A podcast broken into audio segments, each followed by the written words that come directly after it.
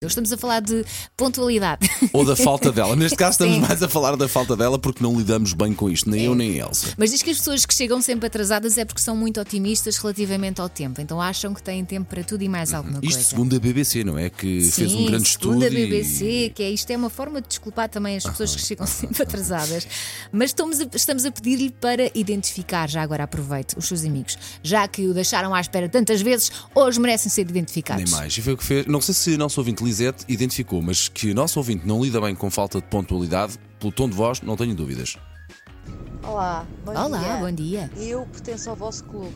Eu Ora, chego aí está. a horas. Muito e bem. Eu aos 3 minutos já me apetece matar alguém. e não vou ganhando mais paciência, cada vez me apetece matar mais cedo. Portanto, 10 minutos para mim é uma eternidade. E, acabou. Não tem, não tem, não tem solução. Quem, não chega, quem chega atrasado não vai, não Ai. vai, fica em terra. Estás a sentir, estás a sentir o tom de voz? Não, Eu adorei a frase. Ok. Ca- Cada vez me apetece matar mais cedo. Sim, e eu senti muito aqui o tom de voz, mas calma que há mais. A nossa ouvinte enviou mais uma mensagem que eu particularmente gosto desta. Até me enervo só de falar no assunto. Mas calma, Gosto tenha muito calma. deste, gosto muito tenha deste, sim, sim. calma. Não se enerve. Também não queremos isso, é verdade. Também não queremos que se enerve. Elsa, Mas mas, eh, dá para olha, eu perceber tinha que isto nós uma estamos t-shirt. ansiosos. Cada vez me apetece matar mais cedo.